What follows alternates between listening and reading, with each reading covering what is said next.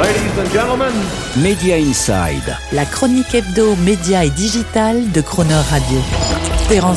Au moment où les membres du directoire de Vivendi viennent de s'attribuer une prime individuelle de 100 000 euros au titre du succès de l'opération Lagardère, selon l'information révélée par le site Les Jours, démontrant ainsi à quel point le rachat du groupe Lagardère constitue pour Vivendi un mouvement stratégique puissant et réussi, Media Inside ose poser la question de l'avenir de Vivendi post-intégration Lagardère, c'est-à-dire dès que les cessions imposées par Bruxelles d'Editis et du magazine Gala seront effectives d'ici la fin de l'année. Certes, l'acquisition de Lagardère change la dimension de Vivendi, faisant passer le groupe de 10 à 17 milliards d'euros de chiffre d'affaires et de 38 000 à 66 000 collaborateurs. Mais il laisse Vivendi avec sa fameuse et historique décote de holding et avec une myriade de participations beaucoup plus hétéroclites que les discours affichés qui veulent bien le laisser croire, d'unité et de vision stratégique, empreint du slogan officiel Creation Unlimited ou des formules répétées de synergies à la Paddington. Un Vivendi, par exemple, qui n'est plus aux premières loges des grandes manœuvres mondiales du divertissement,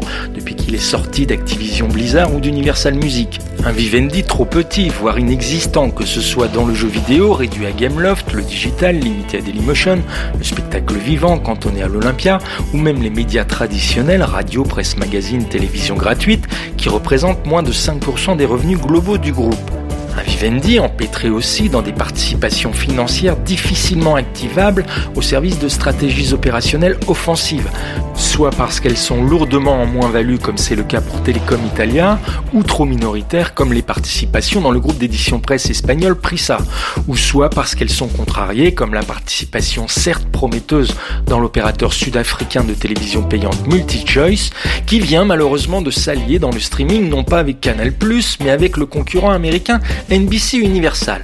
soit enfin parce qu'elles peuvent être considérées comme non stratégiques, à l'image de l'activité travel retail que Vivendi récupère dans la corbeille de mariée Lagardère et qui cocherait toutes les cases pour une session rapide, hautement valorisable parce que bien rentable et dont la structure serait facilement spin-offable du reste du groupe. Un Vivendi aussi qui, du côté de ses activités phares, va se trouver au devant de choix stratégiques lourds en termes de croissance non organique pour pouvoir confirmer tout changement de dimension par des gains significatifs de parts de marché et ou de prise d'envergure réellement internationale. Des choix risqués, très one-way ticket pourrait-on dire, c'est-à-dire définitifs et sans trop de retour en arrière possible. Que ce soit pour Havas, si Vivendi veut faire rivaliser sa filiale de communication en taille avec un WPP ou un Omnicom, ou avec un Publicis en termes d'expertise technologique et digitale. Ou pour Canal+, qui, s'il veut atteindre l'objectif annoncé de 30 millions d'abonnés en 2025, n'aura d'autre choix que de passer par des acquisitions difficiles à transformer, qu'il s'agisse de MultiChoice qu'on évoquait précédemment, de Sky Deutschland que même Sky, pourtant numéro 1 européen de la Pay TV,